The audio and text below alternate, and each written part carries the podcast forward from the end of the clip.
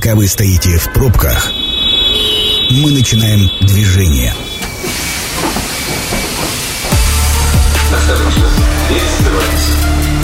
Станция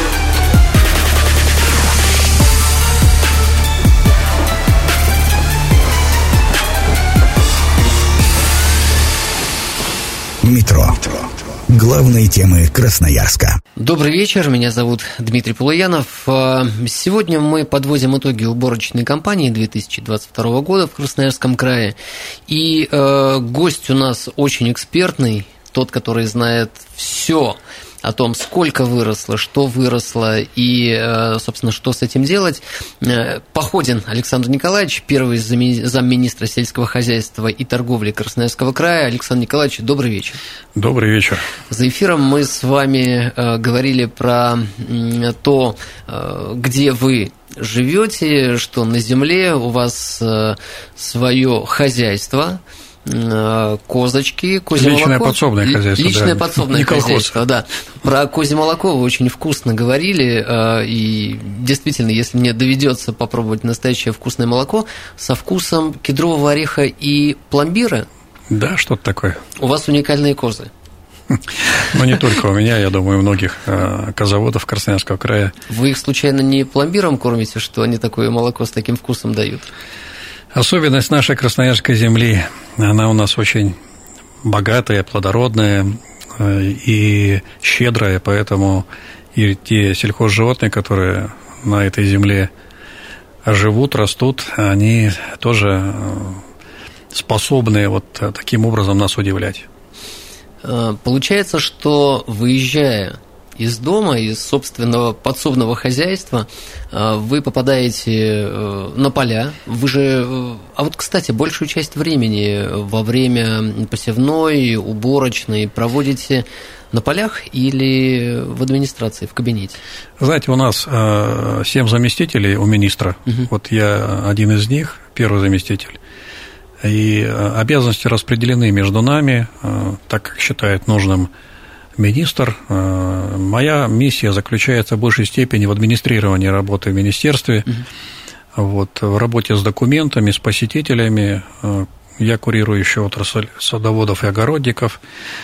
А, Работаю с э, внешними связями, то есть с гостями нашего края, зарубежными делегациями, э, с наукой, э, ну и, конечно же, с нашими э, сельхозпредприятиями, в том числе с фермерами, которые живут на земле. Ну, то есть э, круг моих обязанностей очень обширный, и поэтому я, наверное, готов сегодня говорить с вами на любую тему. Э, Но в первую очередь, конечно, как вы сказали, э, хотелось бы поговорить о результатах уборочной кампании. Именно эта тема сегодняшней нашей встречи. Давайте с корабля, что называется, на бал. Как подведё- Как оцениваете итоги текущего года? А Закончена ли уже уборочная? Сколько собрали? Да, уборочная кампания завершена. Э, Несмотря на тяжелейшие погодные условия этого года, э, вообще в зоне рискованного земледелия каждый год он преподносит какие-то сюрпризы, но в этом году их было слишком много, этих сюрпризов, начиная там с холодной весны, когда зерно было посеяно и не было нужной температуры для того, чтобы э, оно проросло, поэтому зерно долго лежало в земле, мы беспокоились э, за то, что мы нарушаем агротехнические сроки э, с посевом семян, но вместе с тем Вместе с тем, все же ситуация исправилась, пришло какое-то тепло, минимальное, э, растения начали развиваться, но и вот в результате тех техно- технологий, которые э, наши крестьяне применяют на своих полях, удалось собрать, несмотря ни на что, уникальный результат, э, урожай. Э, Это рекорд, абсолютный рекорд вообще в истории Красноярского края.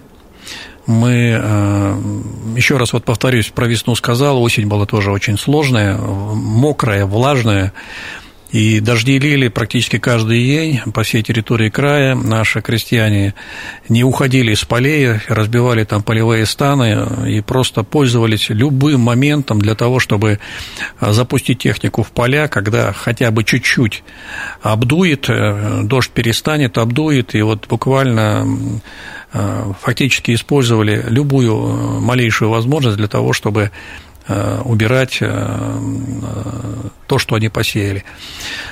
Ну вот в итоге, как я уже сказал, получен уникальный результат. Мы впервые в истории края вот вернее, повторили рекорд, перевалили за 3 миллиона тонн зерновых зернобобовых культур. Угу.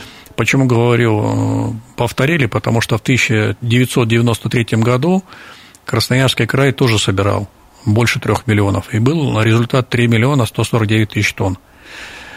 В этом году мы собрали 3 миллиона 217 тысяч тонн. Ну, это рекорд. Это рекорд, это абсолютный рекорд. И вот в этих тяжелейших условиях, с учетом того, что все же потерь а, было тоже достаточно много, угу. потому что в эту влажную, сырую ужасную погоду, слякоть, э, ну, очень много зерна осталось на полях, осыпалось, влажность была запредельная, убирали там при 30% влажности, но кто понимает э, и знает, что это такое, ну, конечно, поймет, что это было очень сложно и э, ну, крайне рискованно. Но вместе с тем техника была готова, сушилки были готовы, Э, крестьяне наши, работяги, руководители предприятий, агрономы, э, вот э, все были готовы к подобного рода событиям. И максимум усилий, максимум энергии ими было затрачено, и в результате вот такой уникальный результат по зерновым зернобобовым культурам убран. Я назову цифру 34 центнера с гектара – это урожайность. Вот в том 1993 э, году, когда 3 миллиона было, угу. ну, во-первых, посеяно было тогда полтора миллиона а в этом э, году? гектаров, а в этом году 958 тысяч гектаров. То есть мы даже меньше миллиона посеяли, а тогда было полтора. Вот, и тогда мы считали еще и без рапса, а у нас помимо этого еще и рапс ведь э, собран и рапсом было засеяно там 234 тысяч гектар, а получили рапса, вот э, услышите меня, пожалуйста, более 500 тысяч тонн, если быть э, точным, 509 э, тысяч тонн. В прошлом году было 309, и мы были первые в Российской Федерации по объему валовому сбору рапса. Угу. Причем вот в этом году мы собрали 500 9 тысяч тонн, то есть на 200 тысяч тонн больше, чем в прошлом году. Опять мы первые в России, и это уже четвертый раз подряд. Четвертый раз подряд Красноярский край демонстрирует уникальные технологии, уникальные результаты а, в производстве семян рапса. Вот, и так вот, получается, в 93 году полтора миллиона, и мы собрали три миллиона 149 тысяч тонн, в этом году 3 миллиона 217 это по зерно, зерновым зернобобовым, и плюс еще 509 тысяч тонн это по рапсу. Если вот это все в кучку сложить, то получается 3 миллиона 700 с лишним тысяч тонн. А в чем результат э, такой производительности в сравнении с 93 годом, Александр Николаевич? Ну, вы же 93 год. Ну, Технологии?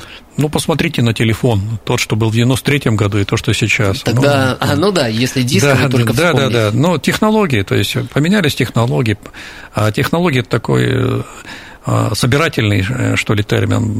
То есть технологии подразумевают и новые сорта, и а, новые технологии борьбы с болезнями растений, подготовка семян, это и эм, э, научились работать с сорняками, угу. научились э, подкармливать э, наши растения и внекорневые, и корневые подкормки, научились работать с удобрениями. Ну и техника, которая сегодня вот работает на полях, она, конечно, отличается от, от той техники, которая была вот 20 лет назад. Даже не 20, получается, 30 лет назад уже. Вот. И, конечно же, государственная поддержка, которая в крае существует, у нас уникальный край в этой части, одна из самых высоких э, государственных поддержек вообще в Российской Федерации, а, то, что идет именно нашим крестьянам. Вот, порядка 7,5 миллиардов э, рублей, вот наши крестьяне, э, предприятия, фермеры, в том числе кооперативы и граждане, ведущие личное подсобное хозяйство, которые в кооператив уходят, вот получили вот из регионального бюджета а, более ну, 7,5 миллиардов рублей на то, чтобы а, ну, организовать свою деятельность. Угу. В начале ноября вы в составе делегации, возглавляемой губернатором края, посетили Казахстан. Какова была цель визита? Продажа того, что мы вырастили, продажа зерна? Ну, в том числе и этот вопрос э, обсуждался. Да, было несколько вопросов, которые касались и сельского хозяйства, и лесной отрасли, и э, металлургии, и ну, некоторых других направлений там, э, нашей промышленности, в том числе науки, образования, угу. культуры. А, да, наша составляющая как раз э, обсуждалась в Казахстане в части налаживания, ну, предварительного обсуждения по налаживанию каналов сбыта наших сельхозпродукции, потому что понятно, что э, вот за последний год очень многое в мире поменялось, и те партнеры, которые активно скупали наше зерно, они сейчас э, находятся в несколько в ином состоянии. Они на паузе или... Ну, по-разному. По-разному. По-разному, да. Но вот. продавать эти каналы сейчас мы не можем. Но, вы знаете, вот э, процесс только начался, угу. и, конечно же, э, мы знаем, что наша страна сейчас и промышленность, и экономика, и в том числе сельское хозяйство, ну, мы работаем по многим направлениям, так называемому по параллельному импорту. Угу. Ну, вот э, здесь, наверное, тоже э, мы сейчас ищем каналы, ищем заинтересованных э, покупателей, поставщиков, тех, кто хочет работать с зерном на территории Красноярского края, тех, кто будет заниматься поставками а, техники, запасных частей, оборудования. Вот, поэтому а, это была э, одна составляющая вот э, этой поездки. Ну и второе, мы говорили о том, что у нас действительно есть очень хороший опыт. Мы вот 20 лет лидеры э, Э, в Сибири угу. и на таком большом э, географическом пространстве от Уральский города Тихого океана мы лидируем как раз вот по урожайности зерновых зернобобовых культур. Вот, и поэтому у нас есть чему поучиться, и можно поработать с нашими семенами. Кстати, вот мы в июне были в Монголии mm тоже, там тоже проявили очень большой интерес к э, семенам красноярских хлеборобов, и к опыту, который в Монголии уже проводится 5 лет по районированию наших семян. А, там активно участвует наш аграрный университет, э, их представители, они осуществляют э, экспериментальные посевы в Монголии. И вот э, урожай, который они там получают, используя наши семена, ну, они для самих монголов ну, очень и очень сенсационный, я бы так даже сказал, вот так не побоюсь этого слова, разговаривал с ними, встречался, они были поражены вот качеством наших семян, и что даже в Монголии на их ландшафтах можно получать такие уникальные урожаи. Вот в Казахстане тоже об этом говорили, mm-hmm. что э, у нас есть опыт, у нас есть семена, технологии, конечно, они э, требуют адаптации к определенным ландшафтам и погодным условиям, климатическим условиям. Вот. А вот семенной материал, который используется у нас, ну, в частности, на юге Красноярского угу. края, э, у нас э, ландшафты там тоже такие степные, засушливые, влаги очень мало. Но результаты по сравнению с тем, что получают вот наши коллеги из других регионов и государств, они, конечно, у нас в разы лучше, чем у них. Нам было бы интересно не только опытом делиться, а еще и продавать свою продукцию. Вот... Э, ну, семена как раз и продают, я об этом и говорил. А вот. если не только семена, а вообще выращенный урожай, ну, по крайней мере, вот из трех миллионов собранных, э, там, 3,2 миллиона, мы же вряд ли сами все съедим. Нет, конечно, мы, у нас э, объем потребления региональный где-то порядка полутора миллионов тонн. Угу. Вот полтора миллиона тонн мы э, используем здесь в регионе, на территории края. Здесь все, и семена будущего года, и э, фураж для сельхозживотных, и то, что идет э, на переработку пищевую и перерабатывающую промышленность, включая мукомольную промышленность. Вот, то есть нам достаточно полутора миллионов тонн. Угу. А остальные, да, остальное зерновые продается. Но ну, арабс – это отдельная история. Арабс сейчас только начинаем мы вот осваивать мощности по его переработки на территории края. Ну, вот э, в Рыбинском районе недавно создано предприятие совместно вместе, кстати, они работали тоже с аграрным университетом по переработке семян рапсового масла. Есть в Ачинском районе э, переработка, на юге края Ну, пока это первые шаги, потому что рапсом ведь серьезно так мы не занимались раньше. Угу. И я вот статистику веду, внимательно слежу за этим. Например, в 2010 году, то есть 12 лет назад, урожай рапса, воловой сбор рапса составил 2,7 тысяч тонн, то угу. есть меньше 3 тысяч тонн. А в этом году, 500. повторюсь, 500 тысяч тонн. Ну, а вот есть культура перспективная? Перс... Э, конечно же, культура очень перспективная. Э, основным покупателем рапса вот по прошлому году и урожая прошлого года у нас была Белоруссия, порядка 80 тысяч тонн они а, увезли к себе, а, значит, там производят и масло из него, которое идет, э, используется для пищевых целей, и используют его для получения биотоплива, ну, в общем-то, отжимки так называемые, они идут э, на приготовление вернее, идут, э, используются в животноводстве как подкормка очень хорошая. Так что вот очень перспектива. Александр Николаевич, давайте сделаем небольшую паузу на рекламу и сразу после вернемся. Это программа «Метро». Авторитетно о Красноярске. Продолжаем подводить итоги уборочной кампании 2022 года в Красноярском крае с Походиным Александром Николаевичем, первым замминистра сельского хозяйства и торговли Красноярского края. Александр Николаевич, еще раз добрый вечер. Добрый вечер.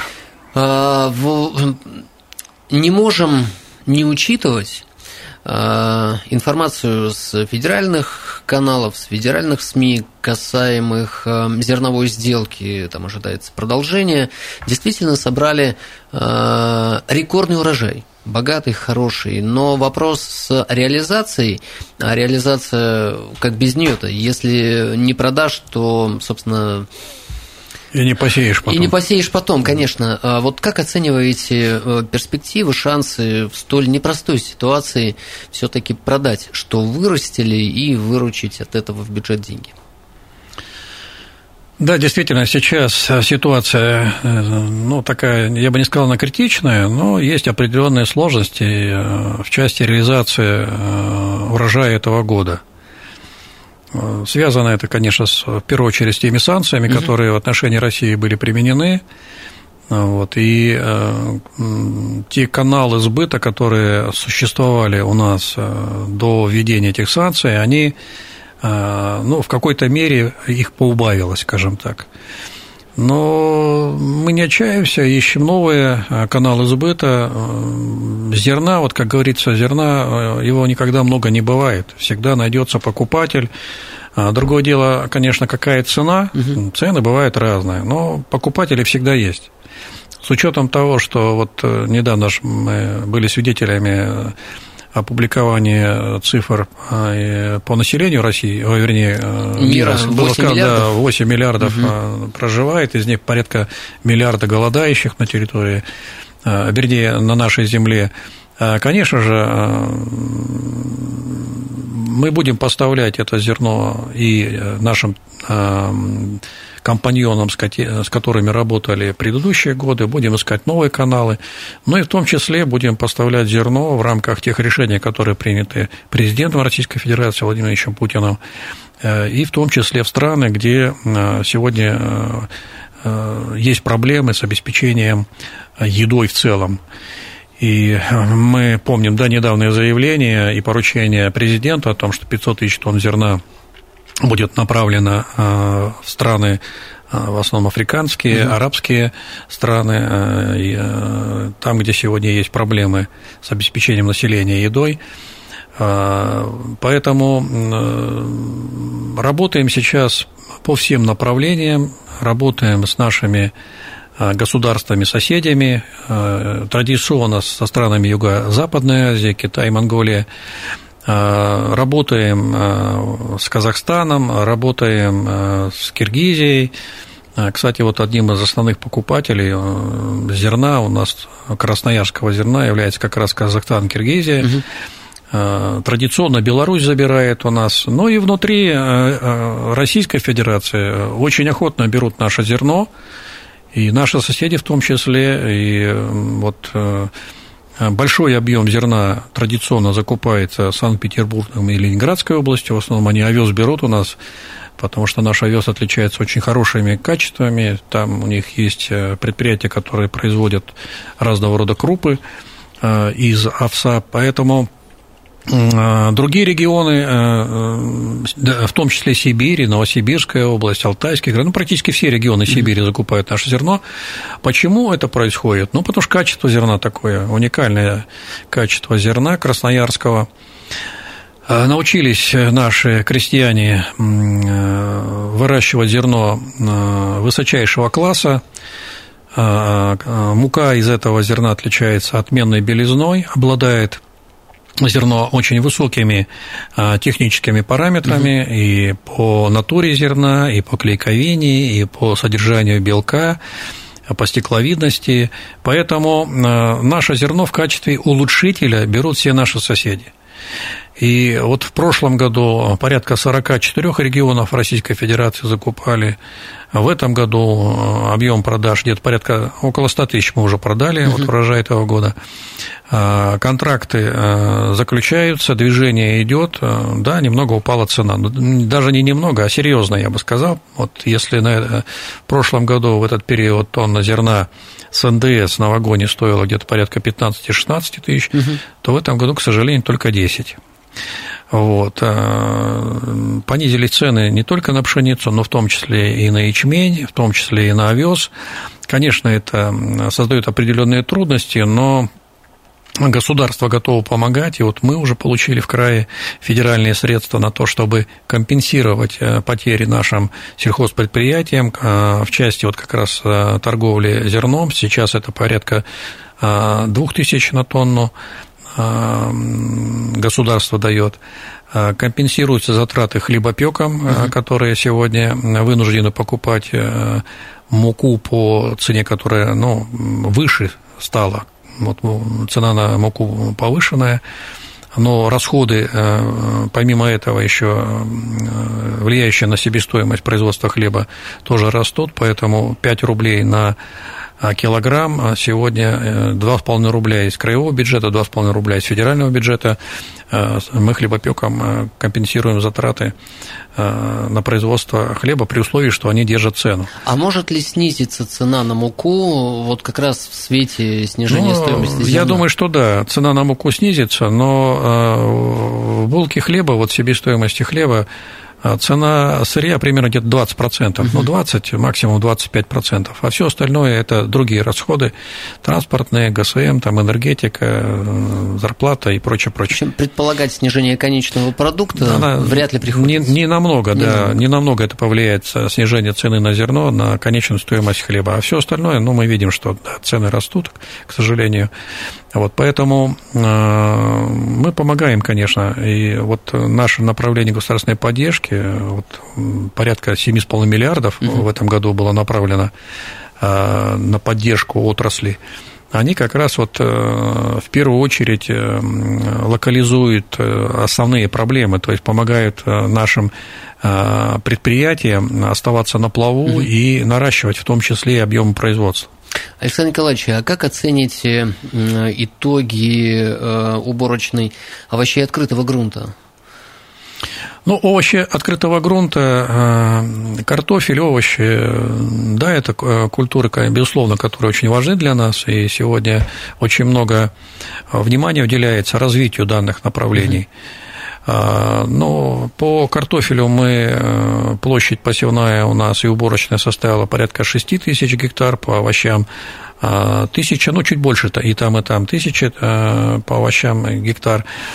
А, урожай собран, но надо сказать, что в основном картофель и овощи у нас производятся в личных подсобных хозяйствах граждан, у садоводов, огородников. Вот. Э, с учетом специфики нашего климата невозможно, конечно, сегодня закрыть полностью потребность и те нормы, которые существуют по овощам. 150 а килограмм овощей вот, э, по норме человек должен съедать. Ну, это такая расчетная норма института питания угу. есть. В вот, год. Э, да, ну, для того, чтобы понять вообще э, готовность и обеспеченность, угу. вот такая цифра используется. По картофелю это 90 килограмм, а по овощам 150. Но по овощам же считаются все овощи, и те, которые наши традиционные, так называемый борщевой набор, свекла, морковь, капуста, А помимо этого есть и другие овощи, которые в наших климатических условиях, но в открытом грунте не вырастешь. Поэтому томаты, огурцы, перцы, там, баклажаны, лук э, и, и так фасоль и так далее. То есть э, э, невозможно нашему краю вот, э, выполнить э, ну, так называемую норму. Но и, наверное, не нужно, и не потому нужно. что, да... Ну, у нас замечательный урожай по зерновым. Конечно, ну, продовольственная безопасность отдельного региона э, России, она ну, не столь актуальна. Мы живем в федеральном государстве, и поэтому у кого-то есть там нефть, у кого-то газ, у кого-то там зерно, у кого-то рыба. Ну, и это вот, картофель и свекла. Да, да, за счет вот этой кооперации внутри страны ну, удается э, обеспечить наше население качественной едой. Как с техникой обстоят дела у э, фермеров? Ну, Аграрий. с техникой, э, да, с техникой э, дела обстоят, в принципе, неплохо, потому что свято место пусто не бывает. Ушел Claas, ушел New Holland, ушли там John Deere с территории края, представители компании, mm-hmm. дилеры но они не поставляют сейчас технику, но вместе с тем а, по запчастям вопрос удается решить, то есть за счет параллельного импорта в том числе.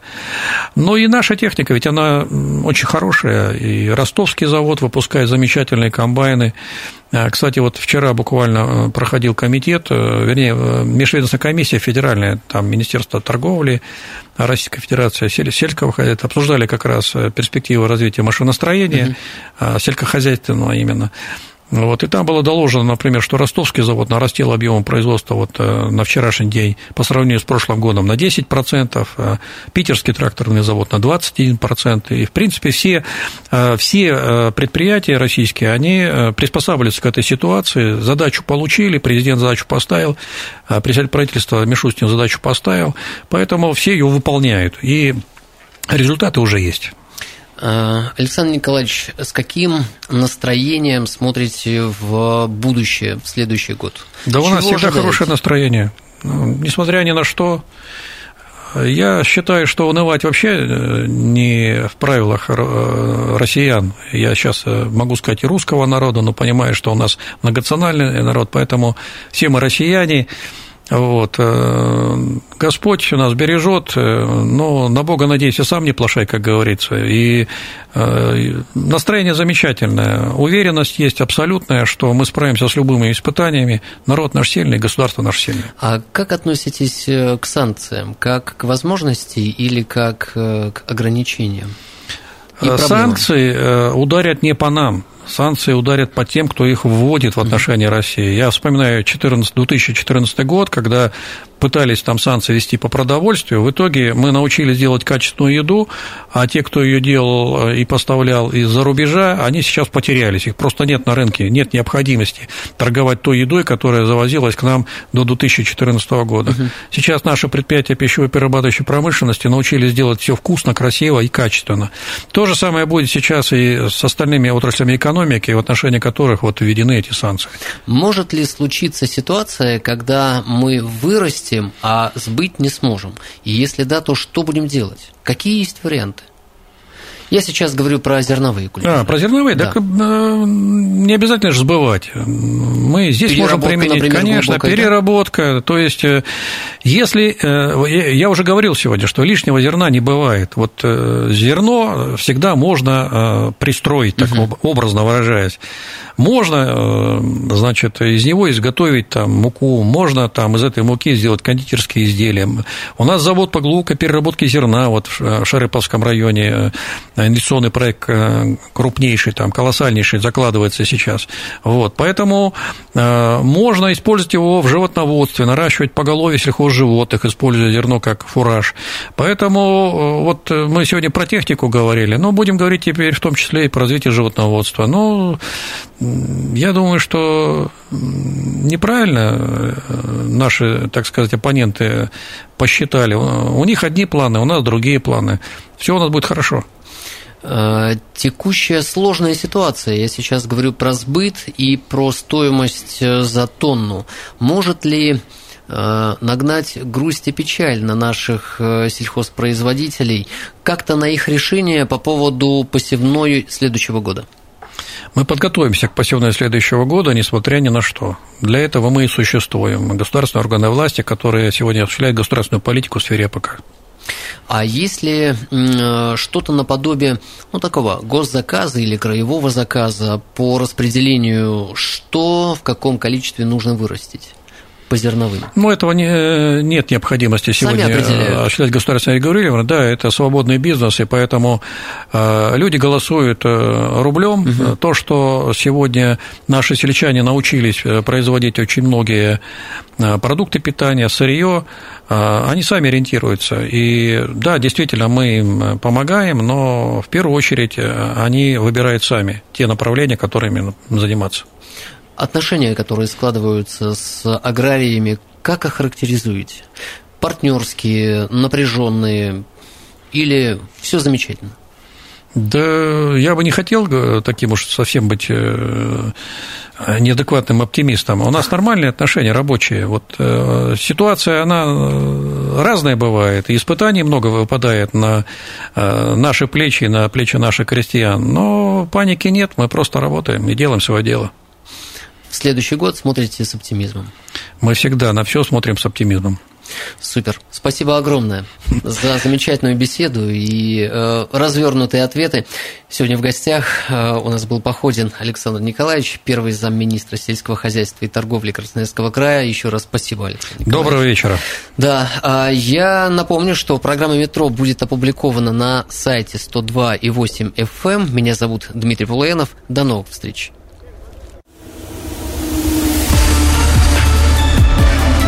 Станция конечная. Поезд дальше не идет. Просьба освободить вагоны.